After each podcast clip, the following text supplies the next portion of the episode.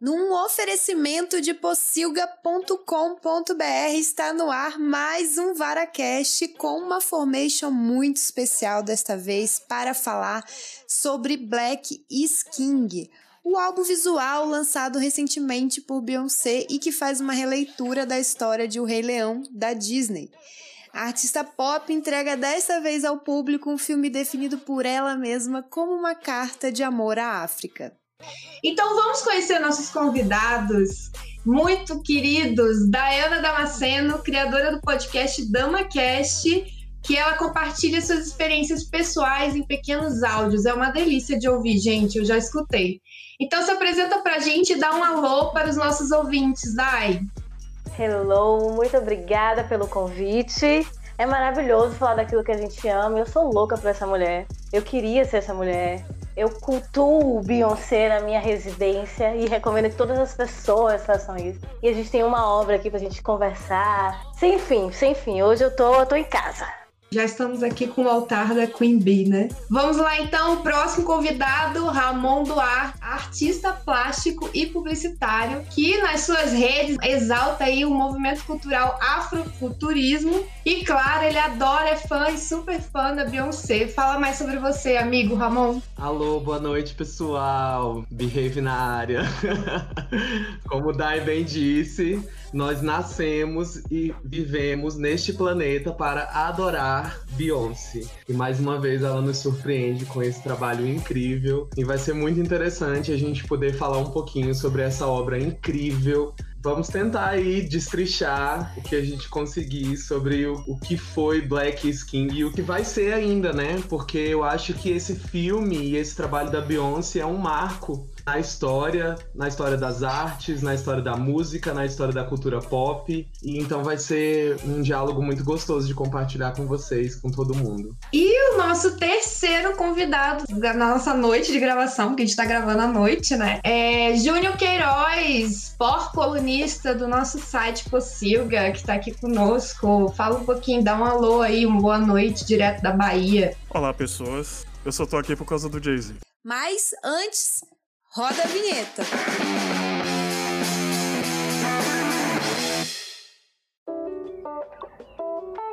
Então vamos falar hoje sobre o legado, a obra, o que, que vai ser de Black Skin. E para começar, eu queria saber dos nossos convidados como eles reagiram ao filme.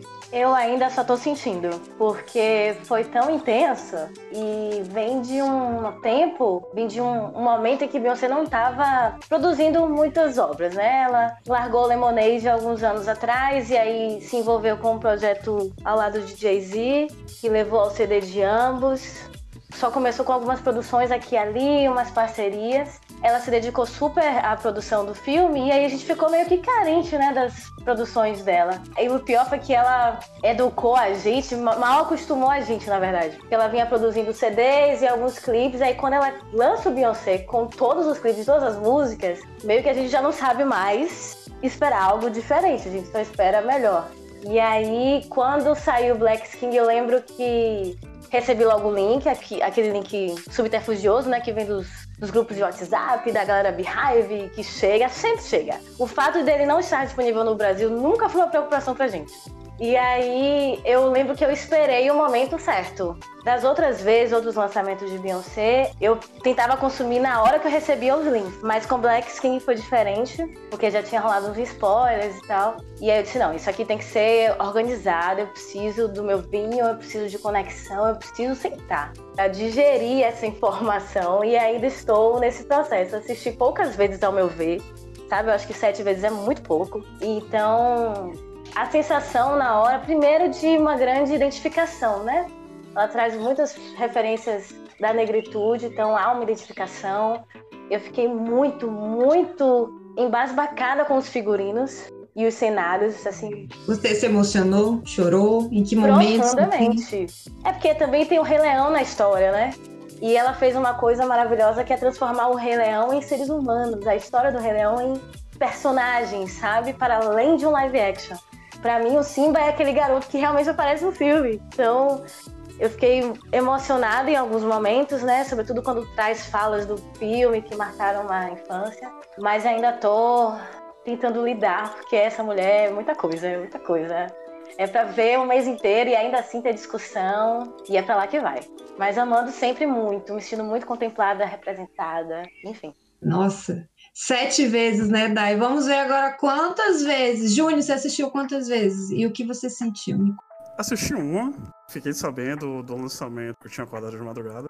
E aí eu tô vendo o pessoal postando um monte de coisa. Eu fiquei naquela, tipo, não vou assistir agora, vou esperar passar. Assisti, em alguns momentos fiquei emocionado, o que foi surpreendente, porque eu não sou um fã de Beyoncé. Conheço o trabalho dela, bem de longe. Mas assim, a obra ela tocou. Ela não foi algo pérfluo ou, sei lá, como algumas pessoas tentam negativar, ela fala de muitos assuntos e, de certa maneira, ela também fala sobre é, masculinidade, mas trazendo mulherismo. Então, tipo, aquilo puxou. Digamos que tinha alguns ninjas cortando cebola perto de mim, o olho ficou marejado. Ramon, eu sei que você já até fez vídeo repetindo, né? Fazendo a paródia daquela dança lá, a última icônica dela. Você até publicou no seu, nas suas redes sociais. O que, que você sentiu? Você se emocionou, amigo? Conta pra mim.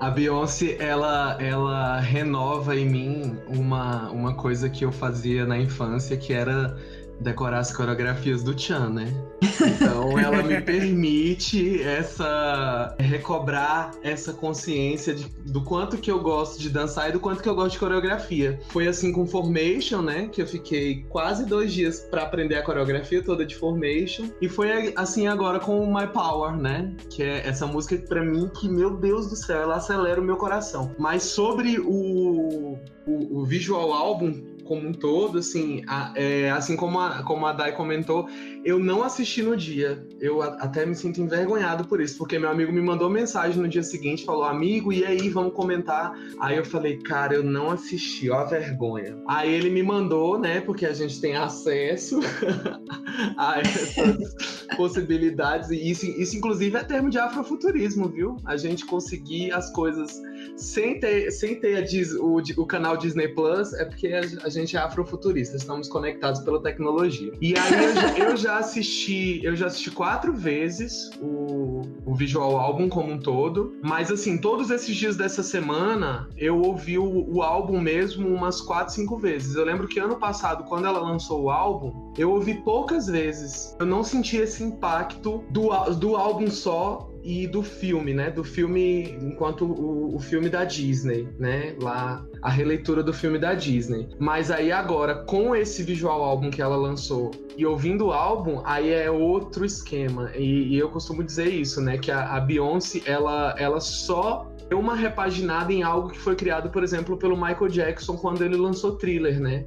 Eu, eu acho que todos nós aqui somos de uma geração que a gente nasceu na época da MTV, na época do videoclipe. E aí o Michael Jackson com Thriller, ele, ele cria um marco na história, né, da, da música e da cultura pop. E a Beyoncé, ela só exalta mais ainda, ela só quantifica e qualifica mais ainda esse trabalho quando ela traz esse, esse conceito do visual álbum, né? Foi assim com o Lemonade, foi assim com, com, mais, com os, os outros álbuns anteriores dela também. E aí, é, eu acho que é um deleite pra gente, né? Tipo, pra mim foi, assim, incrível você acompanhar faixa a faixa e, e acompanhar a história. Eu acho muito legal essa coisa do, dos diálogos que ela traz, né? Tipo, da, das conversas que ela vai linkando dentro da história. Tem muita coisa, gente. Tem muita coisa. É maravilhoso. É como, como a Dai falou, é maravilhoso a gente viver e respirar o mesmo ar no mesmo planeta que Beyoncé. Tá certo. Engraçado que eu falei exatamente isso hoje numa conversa no WhatsApp. Parece é uma honra estar dividindo o mesmo planeta que Beyoncé, uma artista da, da grandeza dela, né? Trazendo pra gente além de muito talento,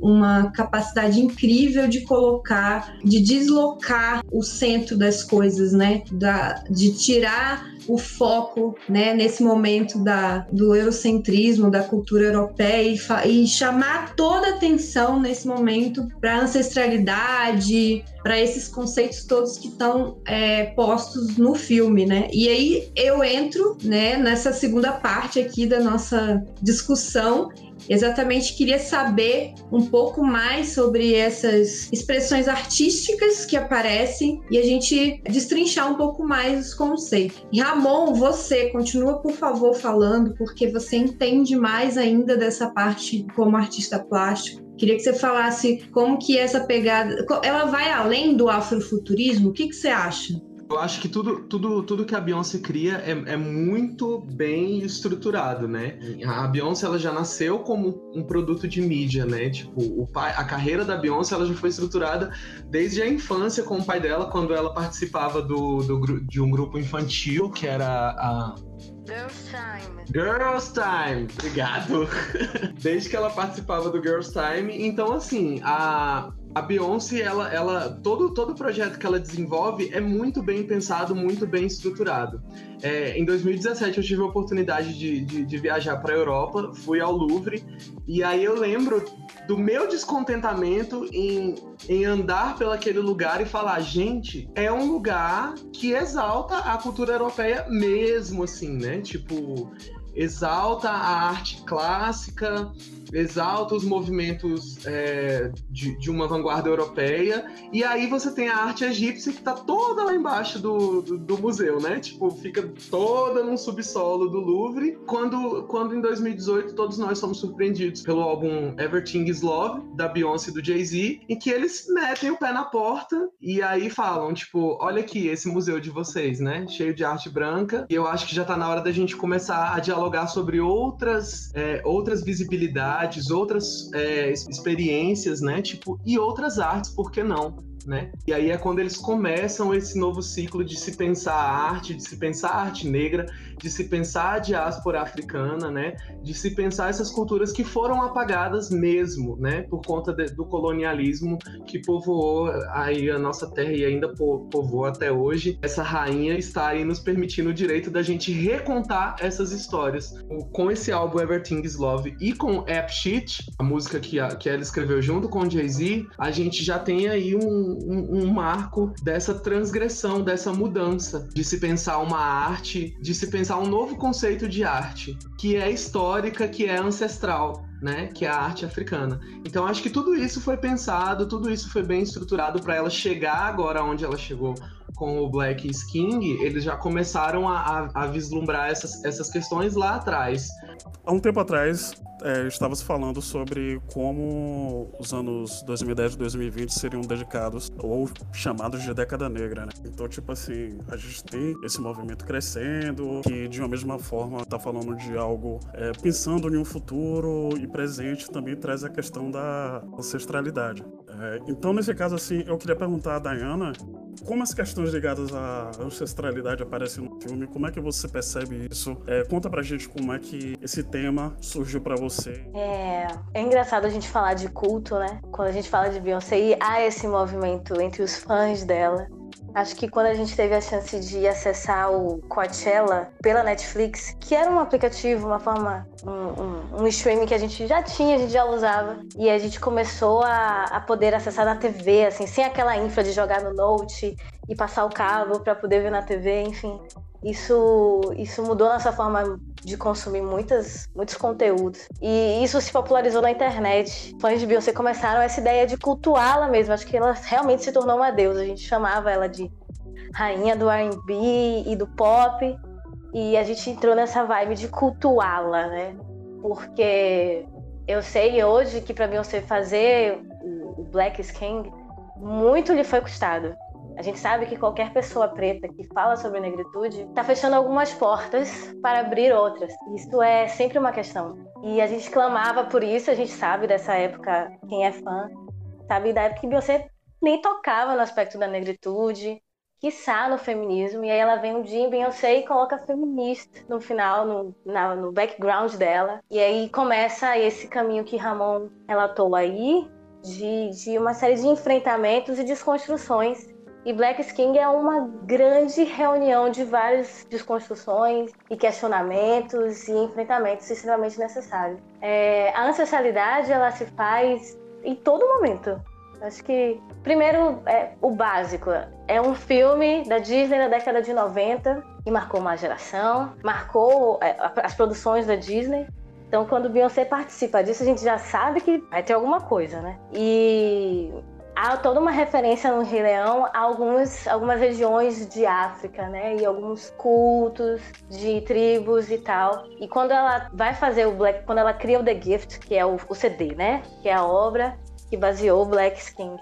É, a gente já percebe ali não só referências de ritmos africanos, de origem africana, mas uma série de, de referências, eu sinto, a religiões. E aí eu vou ter que trazer para o Brasil, porque até onde eu sei, as referências que ela buscou foram principalmente a África, porque ela homenageia todos os países do continente africano, tenta, né, fazer isso. É, mas eu sei que ela também fez locações em algumas cidades da Europa e Estados Unidos. E eu não vi referências de Brasil, assim, né? De, de locações brasileiras. É, eu lembro que eu fiquei um pouco triste, mas enfim, né? No meio da obra a gente acaba se emocionando com tudo. Eu esperava isso. Antes de lançar o Black King, ela lançou os faixas de Spirit, né, o videoclipe de Spirit, e a gente já catou ali. Eu lembro que nessa época que saiu, a gente catou todas as referências dos orixás daqui. Por quê? É, o candomblé ele não é uma religião muito cultuada nos Estados Unidos. Na verdade, ela é bem visibilizado.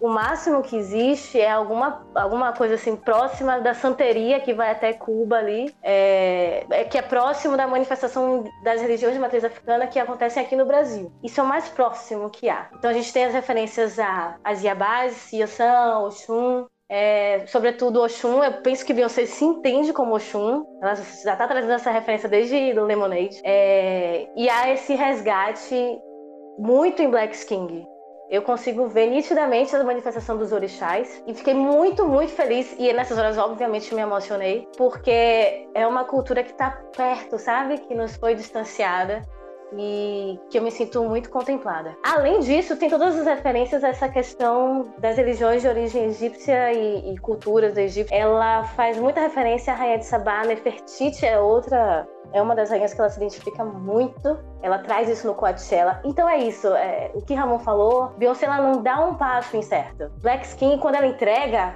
o amor tem uma história por trás que a gente não faz ideia.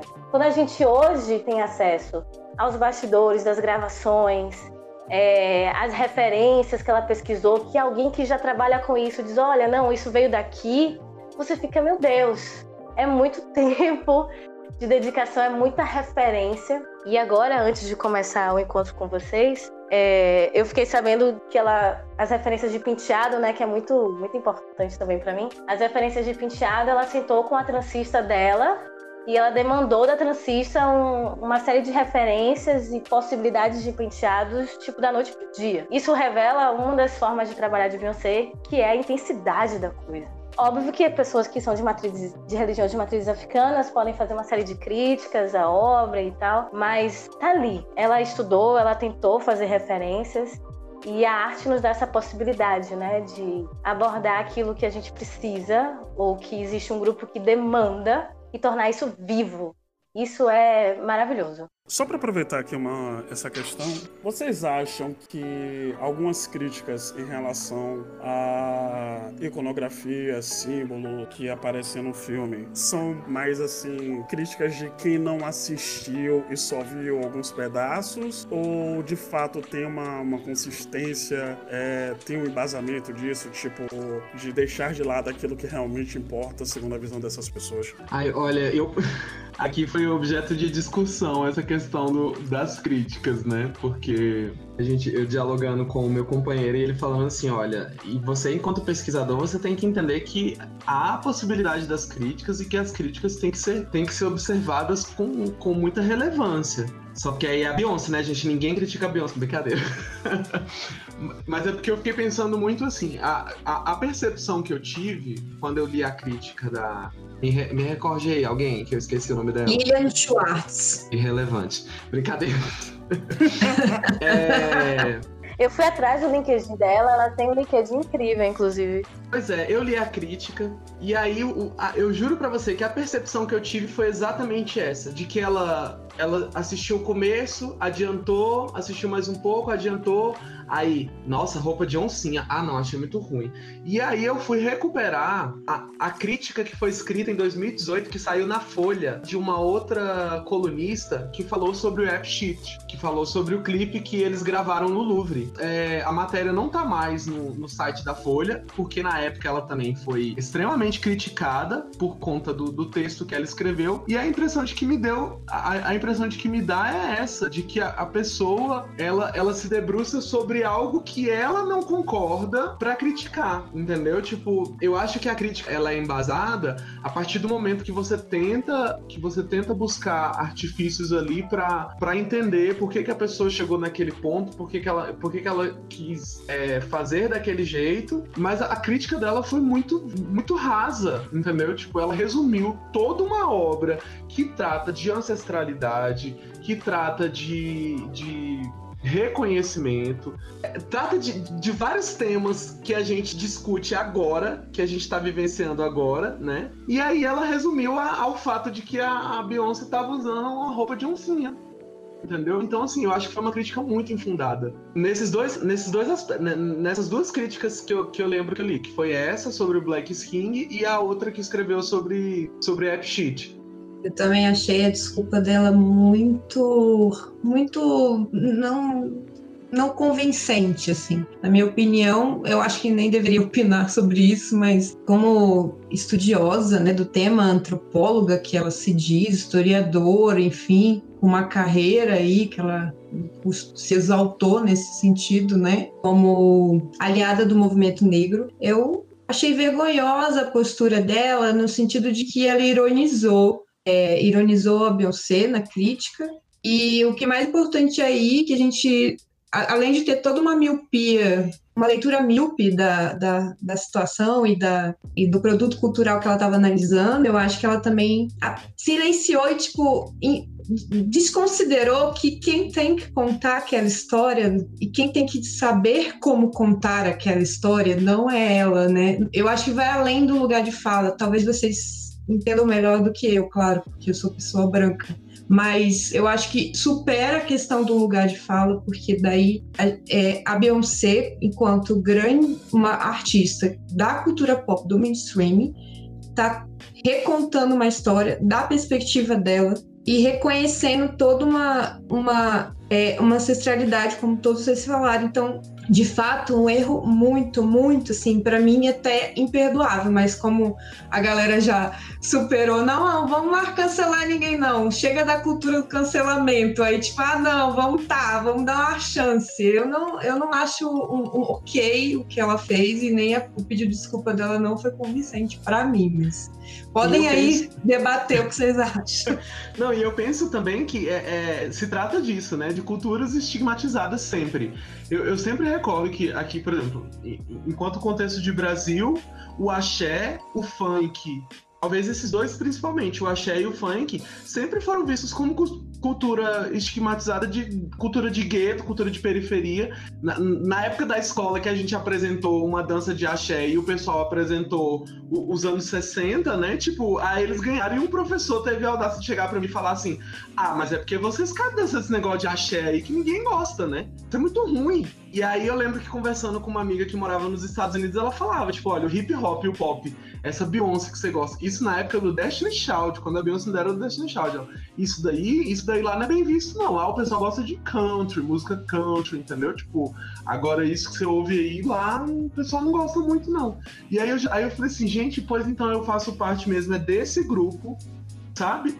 Dessas culturas que, que são invisibilizadas, entendeu? Mas que agora estão alcançando o seu auge. Eu, enquanto arte educador, eu faço questão de que meus alunos conheçam e entendam sobre todas as culturas, principalmente sobre as culturas que são da nossa matriz, entendeu? Da nossa matriz africana, da nossa matriz da América do Sul, entendeu? E principalmente dessas culturas do gueto que são que ainda assim são estigmatizadas. Que é aquela história que o funk fala, né? São de preto, de favelado, mas quando toca, ninguém fica parado. E não fica, entendeu? E não fica. É, é óbvio que eu já montei minha infra aqui para, enquanto converso com vocês, vou assistindo novamente, né? Porque a gente quer bater a meta das 10 visualizações antes do final dessa semana. Mas é, me parece que a crítica que a Lilian fez, eu li, né? eu também soube pelo Instagram. Primeiro eu soube as pessoas dizendo, olha o que ela disse, não sei o quê. Depois, tá, deixa eu ver o que que ela disse. E ela foi muito, extremamente infeliz. E me parece que ela foi demandada, assim. Eu acho que pior do que ela falar sobre algo que ela não viu é falar sobre algo que ela nem conhece. E isso é, faz parte da branquitude, né? Esse é um lugar de privilégio que é, bom, eu falo o que eu quiser, da hora que eu quiser, como eu quiser. E por isso que as críticas a ela foram tão ferrenhas, porque estamos em 2020. Esse tipo de comportamento não é admissível mais. Então, quando essa crítica vem, não me interessa se ela viu tudo, mas me chega que ela não compreendeu metade. Quando Beyoncé entrega Black King, ela, por mais que ela converse com pessoas que não a conhecem, que não conhecem sua obra, ela diz ali, nitidamente, até pelo resgate da ancestralidade que ela faz, que ela não chegou ali sozinha. Ah, vou fazer. Não, tentou, além do preparo para fazer aquilo, tem uma ancestralidade que ela venera o tempo inteiro. Então é, é desrespeitoso com a gente que teve parte do nosso passado extirpado bruscamente. Então, para além de uma questão de, de raça, é uma questão de respeito. E isso, isso não dá mais para tolerar. Por isso que ela foi tão infeliz. Por isso que ela foi tão, sabe, massacrada e quase cancelada, né, na internet. E me parece que eu sei que isso, enfim, não sei se chegou até Beyoncé, provavelmente não. Mas me parece que isso corrobora com esse lugar do privilégio branco, né? Ela sambou onde ela sempre esteve. E isso é compreensível, mas não aceitável.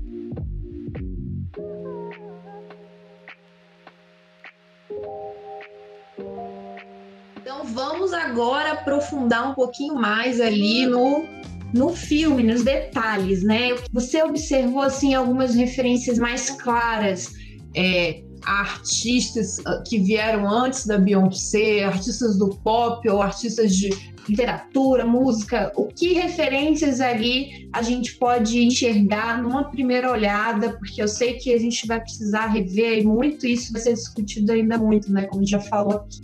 Eu, já, eu percebi que ela, que, ela, que ela traz tanto nas roupas quanto em alguns aspectos do clipe, algumas referências ao Sanha, né? Que é esse esse artista que eu tinha citado, que lá na década de, na década de 60 já é, cunhava o termo do, do afrofuturismo, né? O Sanha, ele era compositor de jazz, pianista, poeta e filósofo, né?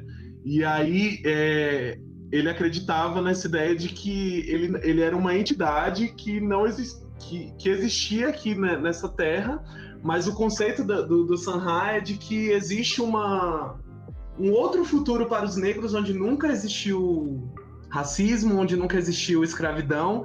E aí eu acho que a Beyoncé, nesse, é, nesse trabalho, ela, ela, ela presta essa homenagem ao Sanha em alguns momentos. Tem alguns easter eggs ali, porque tem um filme do, do, do no, no YouTube, para quem quiser assistir, recomendo muito, que se chama Space is the Place.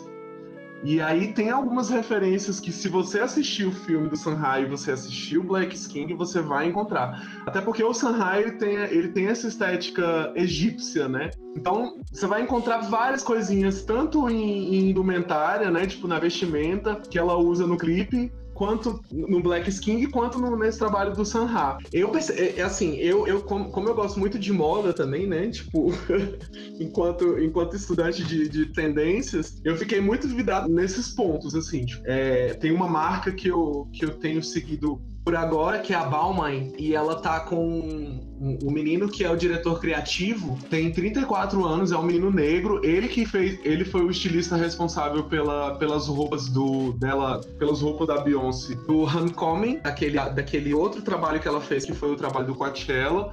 Isso para mim é um dos aspectos fundamentais que fazem com que esse trabalho da Beyoncé seja considerado um trabalho de vanguarda, que é a ideia da gente pensar da gente começar a levar o conceito de arte para fora da ideia de museus, que, que é o que eles fazem lá em Appsheet, né? Para a gente parar de achar que arte está só dentro de museu, que arte é só quadro clássico ou, ou pintura clássica, né? Tipo, eu sou um dos maiores defensores de que videoclipe é um, uma forma de expressão de arte, é uma forma de expressão de arte contemporânea e, e, que a gente tá mais do que na hora da gente reconhecer isso. Esse trabalho da Beyoncé é uma obra de arte, é uma obra de arte mesmo.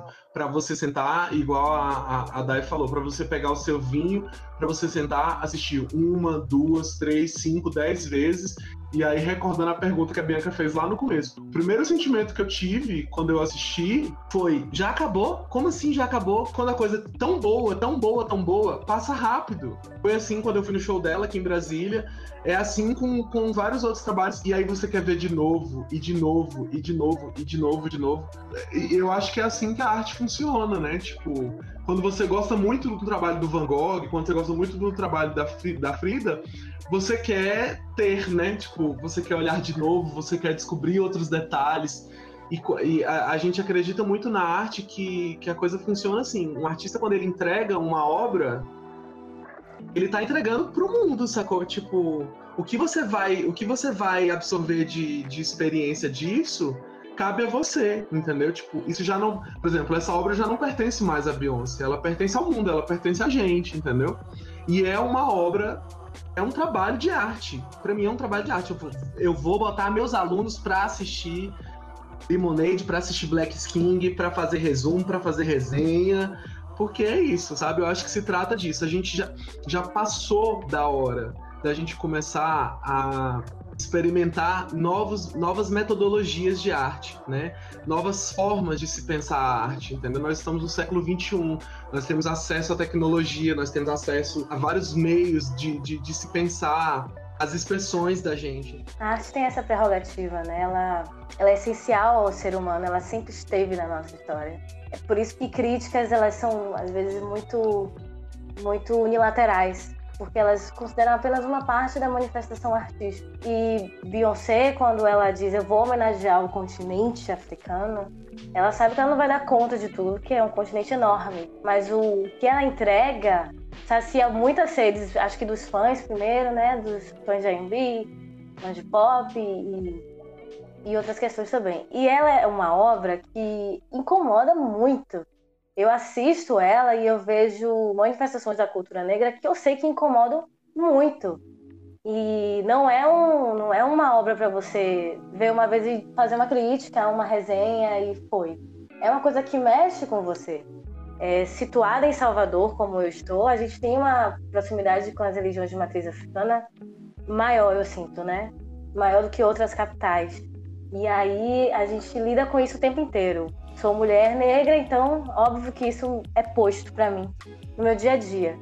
Então, a primeira vez que eu assisto, eu busco, eu tento localizar referências que são minhas, né, da arte da minha cidade, da arte que eu tenho mais contato. E é muito fácil visualizar isso. Ela abriu portas para não só os bastidores, né, que tem um elenco preto maravilhoso, que quando você vai caçando os arrobas no Instagram, você diz, como assim eu não segui essa pessoa? Como assim eu não tinha essa referência? É, mas também para artistas de África. É, e aí você tem aqueles cantores que aparecem, que óbvio que eu estou já procurando eles no Spotify para ouvir também, porque é uma obra, já que Beyoncé tem o nome de Beyoncé, já, ela sabe o poder que ela tem. Ela sabe os lugares que ela acessa e ela sabe que onde ela acessa, muita gente preta não acessa. Então é responsabilidade dela sim trazer esses nomes. Então é por isso que ela tem que, às vezes, sair mesmo de cena e colocar essas pessoas que dialogam com esse momento da obra dela, que dialogaram com algum momento da carreira dela. É responsabilidade dela trazer esses nomes para que eles tenham a visibilidade que merecem.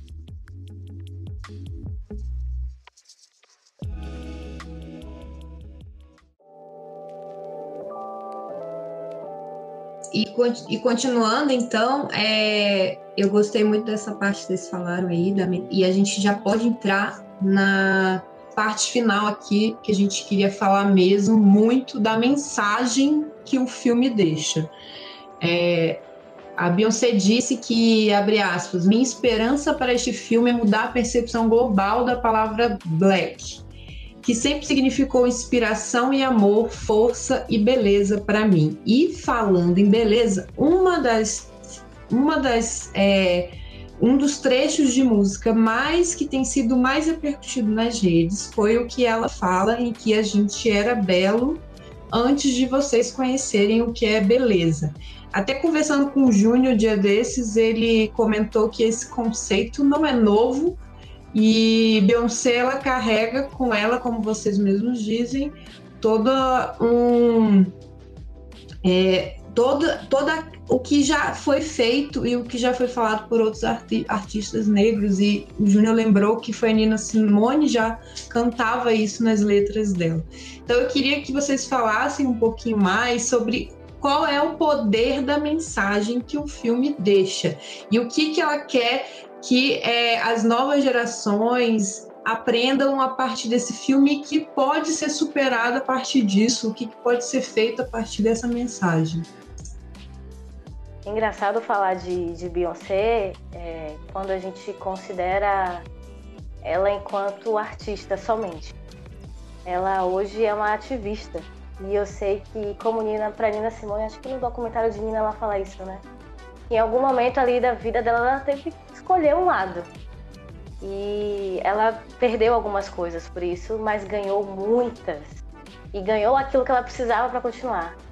Quando Beyoncé escolhe falar sobre negritude dessa forma, é, eu sei que existem jogos de poder aí, né, para sair na Disney e não é, pela própria produtora dela, enfim, tem muitas questões aí mercadológicas e que eu sei que ela ainda precisa submeter para chegar a esse tamanho, essa magnitude. Mas, é, sem dúvida, ela serve de inspiração para outras pessoas é, e, sobretudo, pessoas da nossa geração, né? que a gente viu outros artistas pretos com potencial tão grande quanto, não tendo suas, suas vozes, suas artes é, manifestadas, exibidas e adoradas como a gente precisa. Penso que novamente é, já está virando já tá virando um ritual esse negócio de Beyoncé lançar uma coisa melhor do que a outra. É, eu penso que a gente fica sempre pensando como é que ela consegue se superar de uma hora para outra. Quando ela some, nessa quarentena mesmo, ela sumiu, né? Ela entregou um single ali, que ela fez um feat e tal. E a gente ficou, tá, mas o que aqui tá vindo? Ela não tá fazendo live, não tá fazendo nada. Vai vir alguma coisa por aí. E a gente sempre fica esperando o que é que pode vir de melhor, sabe? De Beyoncé. E ela sempre parece que mata muitas sedes e desperta outras.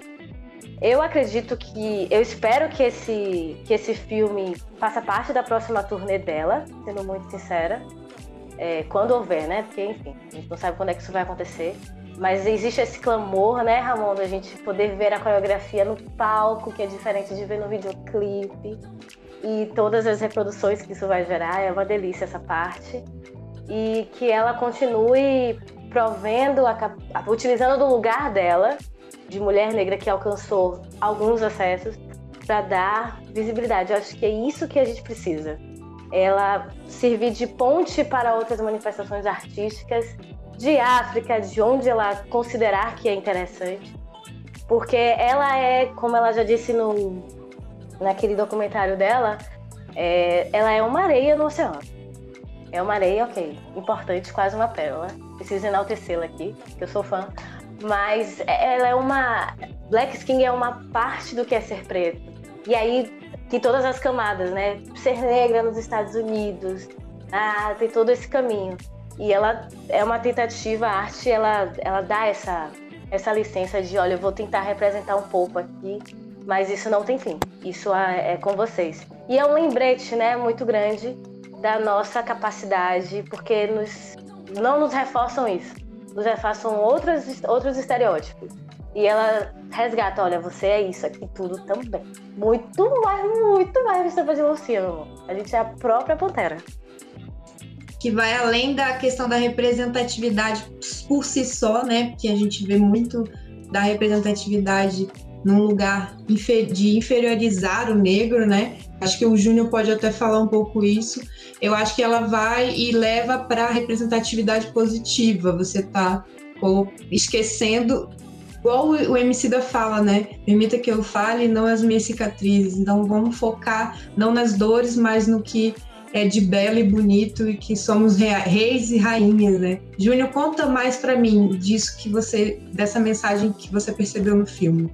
A questão da autoestima. É, isso para mim é muito importante. Eu sou um homem negro, cresci num bairro pobre, mas tive acesso, tive a oportunidade de ter uma boa educação. E nesses lugares que a predominância é branca, eu era um nada. Então, tipo, as falas vêm para dizer que eu não posso usar um artigo lembre o meu povo, eu não posso ter meu cabelo assim ou assado, eu não posso me vestir do jeito, eu não posso falar daquela forma, eu não sou bonito. É, isso é uma coisa que me ferrou muito durante o percurso da minha vida e de certa forma também acabava afetando perto de mim, porque às vezes eu me olhava e eu não conseguia ver isso que eu acreditava que era belo, sabe?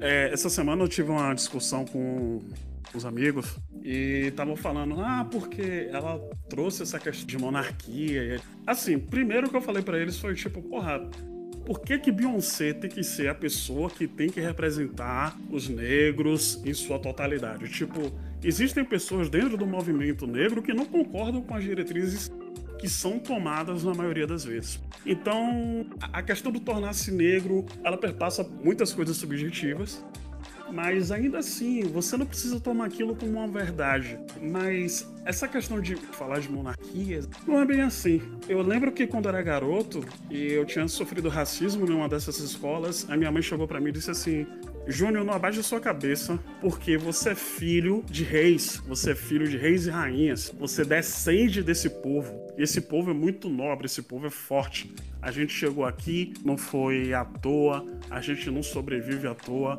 E foi uma das poucas vezes que eu vi minha mãe falando algo desse tipo. E eu senti nela ali aquela, aquela vontade, mas também um misto de indignação, sabe? E para mim, por exemplo, não é uma questão de que todo negro descende disso, que todo negro precisa é, de ouro, e, pérolas, etc e tal, mas tem a ver com, tipo, se você pode explorar essa questão de nobreza, sangue, etc e tal, por que meu povo não pode falar disso de uma maneira sem ser criticada? Porque quando a gente levanta a nossa voz, tem que ser de ah, não, porque vivemos na miséria. Sim, a gente vive na miséria, mas a gente persiste. A gente está tentando avançar. E tentar avançar é o que incomoda. É, basicamente, o, o, nosso governo é, se forma por pessoas que odeiam a, a, nossa evolução, que odeiam Diana possa ter voz, que é, Ramon possa se impor naquilo que ele tem vontade de fazer, que eu possa me achar belo do jeito que eu for. Então, é, uma das coisas que eu tenho conseguido fazer nessa, por exemplo, é cuidar do meu cabelo. Meu cabelo tá enorme e tá bonito pra caramba. Dentro do filme fala-se dessa questão, mostra-se isso, desse cuidado, de que você não precisa ser só aquilo que se encaixa dentro daquilo que é um padrão branco. Quando a gente vê como as questões de autoestima vêm sendo trabalhadas dentro do filme e são minimizadas a algo do tipo tipo um acessório ou uma roupa, eu acho que a pessoa, sinceramente, ela não tá entendendo o que é que tá falando ali ou do que se trata aquele, aquele tipo de arte. Ela simplesmente tem um preconceito dela e ela faz questão de expor isso de uma maneira negativa. Pronto. É, Ramon? É, primeiro, gente, queria agradecer muito o convite. É, mim é sempre muito gostoso falar sobre Beyoncé, falar sobre arte, falar sobre moda. Eu encerro a minha fala com, com um trecho de uma, de uma música dela, né? Chamada Bigger, que ela fala que né, você é parte de algo muito maior, né? Maior do que maior do que ela, maior do que todos nós, né? E que por muito tempo essas, essas premissas foram apagadas, mas que agora esse é o momento de, de você viver isso, viver essa, esse algo maior né, que estava escondido. Eu acho que é isso. Eu acho que é muito importante a gente, a gente estar dialogando sobre essas questões, estar dialogando sobre, sobre todas essas coisas que acontecem ao nosso redor e que, que são estigmatizadas, né? Tipo, e eu acho que a, a, música tem esse papel fundamental, as artes têm esse papel fundamental da, da gente é, recuperar e reconhecer a nossa história e, e, e, a, e e talvez reestruturar a história, né? Tipo, achar novos jeitos, e eu acredito muito que, que o afrofuturismo prega essa ideia, né? De você reescrever histórias, reescrever significações do que é a existência aqui nessa terra, nesse planeta, né? Tipo, talvez por isso que lá o Sanha ele acreditava nessa ideia de que existiam futuros futuros utópicos, mas futuros é, legítimos em que principalmente as pessoas negras poderiam existir sem ser estigmatizadas, sem serem apagadas, né, da sua existência. E, e, e, graças às divindades que a gente tem a Beyoncé para nos reforçar isso, né? Tipo, que a gente precisa é, reconhecer que esses povos sofreram durante que essas pessoas sofreram durante muito tempo e ainda sofrem muito, né? Principalmente aqui no Brasil, a gente sabe como, como que é ser negro no Brasil, né? Tipo, então é maravilhoso é, poder discutir sobre isso e ter a Beyoncé nos trazendo um pouco de, dessa, dessa majestade, né? Que ela traz através da sua expressão de arte, né? Da música e da arte. Então, para a gente finalizar aqui, fechar com chave de ouro, faltaram vários, vários temas. Acho que a gente teria que fazer um novo podcast, porque a gente nem adentrou na questão do feminismo negro, a gente deixou aí algumas coisas de fora, mas eu queria saber, para encerrar aqui com vocês, qual foi, qual dos clipes né, do filme é o favorito de vocês? O meu é Brown Skin Girl, porque é, me toca mais a questão do feminismo. E eu também queria saber, para vocês, supera o live action do Rei Leão? Acho que supera, na minha opinião. Tipo, ninguém nem vai lembrar que existe um live action do Rei Leão depois de uma obra dessa. O, o vídeo onde tem o baile das pessoas. Não, é, Girl, é o Bright Skin Girl. É. Que as meninas estão vestidas com vestido, Isso. cada uma com um tom. É. Nossa, aquilo ali é lindo. Girl é lindo demais. É, é lindo, a fotografia era linda, é, as roupas, as mulheres e, tipo, a questão de você trazer mulheres negras como mulheres negras são. Mas, assim, a valorização do corpo, a valorização da beleza, a valorização das cores, etc. E a música também é foda. Eu acho que eu vou ver mais uma vez e, por enquanto, esse daí é o meu predileto. Olha, eu acho que supera demais. Eu fui, eu assisti o live action ano passado, levei meus sobrinhos, né, pro cinema.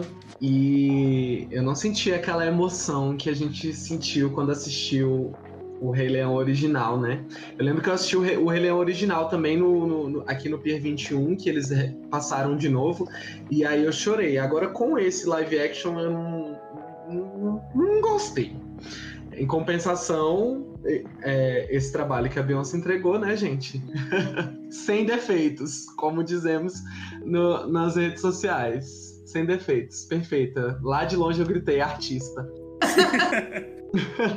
e sobre as músicas que eu. Gente, é muito difícil de falar, porque, nossa senhora, mas como eu sou a bicha da coreografia, né? Eu gosto do negócio da. né? De, de mexer. É, Already e é, My Power, com certeza. My Power, pela estética da música, sabe? Tipo, ela tem umas batidas aceleradas, é, tem, um, tem um pouco de afrobeat. É sensacional, assim, a música, o clipe, as meninas que ela convidou, a, a Nidia e a Buzizwa, que eu já tinha escutado o trabalho delas, são fantásticas. Na hora que eu vi as duas no, na música, eu falei, meu Deus do céu!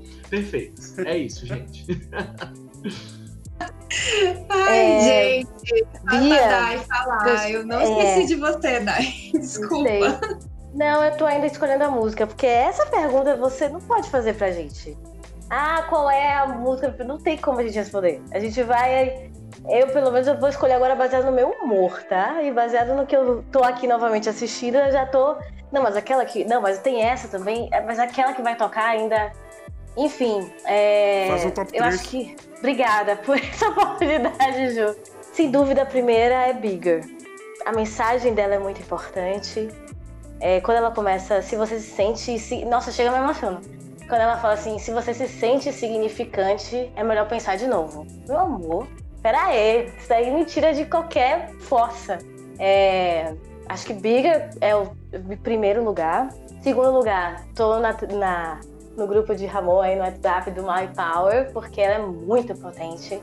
É, eu acho que essa música, inclusive, quando a gente escuta ela no CD, ela tem uma potência, porque ela é muito forte, mas quando ela virou videoclipe, ficou assim, meu Deus, eu preciso saber essa coreografia, é, carnaval eu vou ter que usar essa roupa, é referência atrás de referência, sabe? Então, maravilhosa. E aí é, a Blue aparece também imitando a mãe, que é uma coisa maravilhosa. É, e por fim, Brown Skin Girl. Não tem como, acho que quem diz que se emocionou, sem dúvida, naquela parte, se sentiu muito tocado, porque a gente que tem. Caraca, velho, ali é, pra mim, uma, uma concretização, uma manifestação muito grande da beleza da mulher negra. Vem lembrança de escola ali, né? Nossa. Não, sem contar as convidadas, né? Cara, Lupita, Naomi. Escola, escola total. Gente, gente, ali é. Você tá, tá entendendo? É uma coisa assim, é pra gerações, é pra levar pra terapia, entendeu?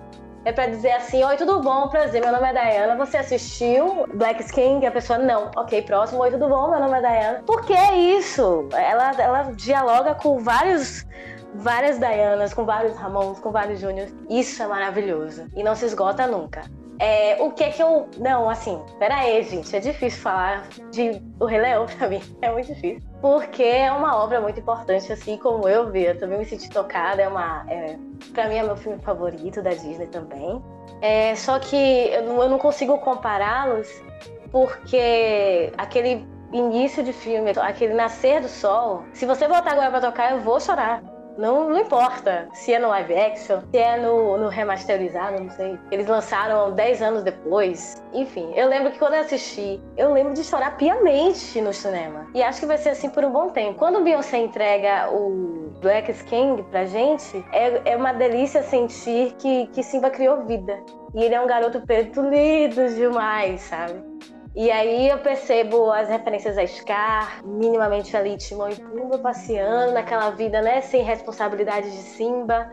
Então, como os personagens para mim não sei se foi exatamente essa a intenção, mas claramente Simba ela tentou trazer, né? E Nala é ela mesma, então ela aparece como guia dele, enfim. É, não consigo responder sua pergunta nitidamente, Bia. Se supera, mas é, atende, a Rei Leão atende, o live action atende uma parte de Diana e Black King atende outra parte e a gente vai caminhar assim. Muito obrigada. É, gente, eu comecei a lembrar do Rei Leão, também sempre choro naquela parte inicial ali do filme muito bom. E tem realmente tem as referências são muito. Ela, ela conseguiu, eu acho que a genialidade também está nisso, né? Ela conseguiu referenciar o filme de uma forma tão sutil, mas que você lembra, você entende que ali é ali é referência ao, ao Timão e Pumba, Hakuna Matata tá, em algum momento ali você, você tem o, o áudio ali da música, tem as referências ao, ao ska. É muito bacana isso, sabe? Por isso que eu acho que ela elevou para um outro patamar mesmo.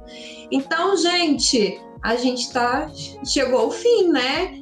E eu tô muito, muito honrada mesmo de ter conduzido aqui esse bate-papo. Vocês trouxeram questões assim muito bacanas. A gente levou o, o debate aí do filme pro que eu tô até sem ar, assim, eu disse até pro Júnior outro dia que eu tava lendo tanta coisa, eu tava lendo tanta coisa sobre Black Skin que eu tava meio zonza da cabeça, e hoje quando veio Ramon, veio Diana com tanta informação, eu também tô, ainda vou digerir, assim como ainda tô digerindo a obra de Beyoncé, e eu acho que todos deveriam também é, estar neste momento de apreensão, de é, contemplação dessa obra que também acho importante a gente dizer que não é só Beyoncé, que tem uma equipe imensa de artistas, uma assessoria maravilhosa de direção de arte.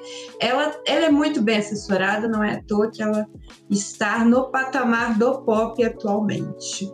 Então é isso, pessoal. Vamos despedir aí, Júnior. O que, que você acha? Sim, sim. Vamos nos despedir, Diana e Ramon. Façam seu jabá. Então, muito obrigado por vocês estarem participando hoje. Pra gente realmente é uma honra. Eu acho que é um dos Varacasts mais divertidos. De... Eu acho que é o cast mais negro que já teve na Pocilga em toda a história. Então, para mim é um prazer. Nossa, é, você disse tudo, Júnior.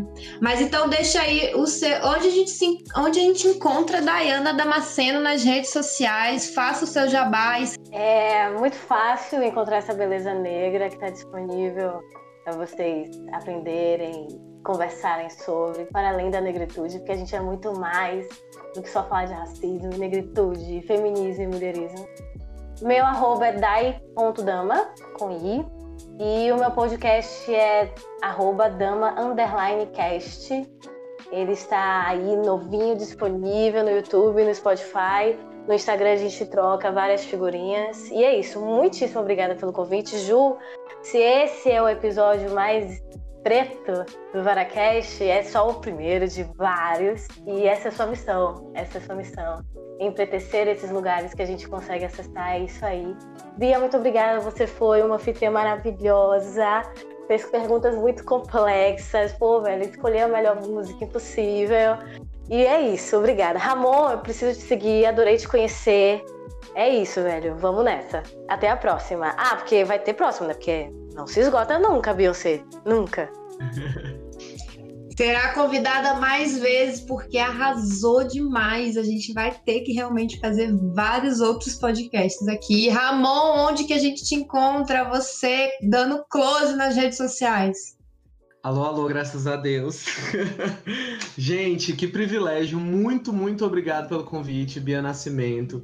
Obrigado, Dayana. Obrigado, Júnior. Para mim é um, é um privilégio poder. É participar desse diálogo com vocês. Com certeza, Dai, vamos estar aí nos conectando, né, pelas redes, né, tecnológicas, sociais, movimentos afrofuturistas, né? Muito axé para todo mundo. E quem quiser, me siga lá no Instagram. Eu tenho o meu perfil pessoal, que é o arroba algo interessante com E. Tem muita coreografia de Beyoncé, tem muita é, dica de moda, isso tem um pouco de tudo. E tem o meu perfil artístico que se chama Nave Amon-Ra, Nave Underline Amon-Ra. Ele ainda está em desenvolvimento ainda, mas é porque eu estou, eu estou dialogando agora com, com essa arte afrofuturista. Mas quem quiser seguir também, é, tá lá, gente. Estamos aí, todos nós disponíveis nessas redes intergalácticas. Muito obrigado, pessoal. Foi um prazer imenso e eu espero realmente que tenham mais e que a gente faça e que a gente seja bigger, faça parte de algo muito maior do que a gente, assim como Beyoncé. Obrigada, então, aos nossos ouvintes também e sigam aí Varacast nas redes sociais. É isso, gente. Tô sem ar. Vamos nessa. Um beijo. Tchau, tchau.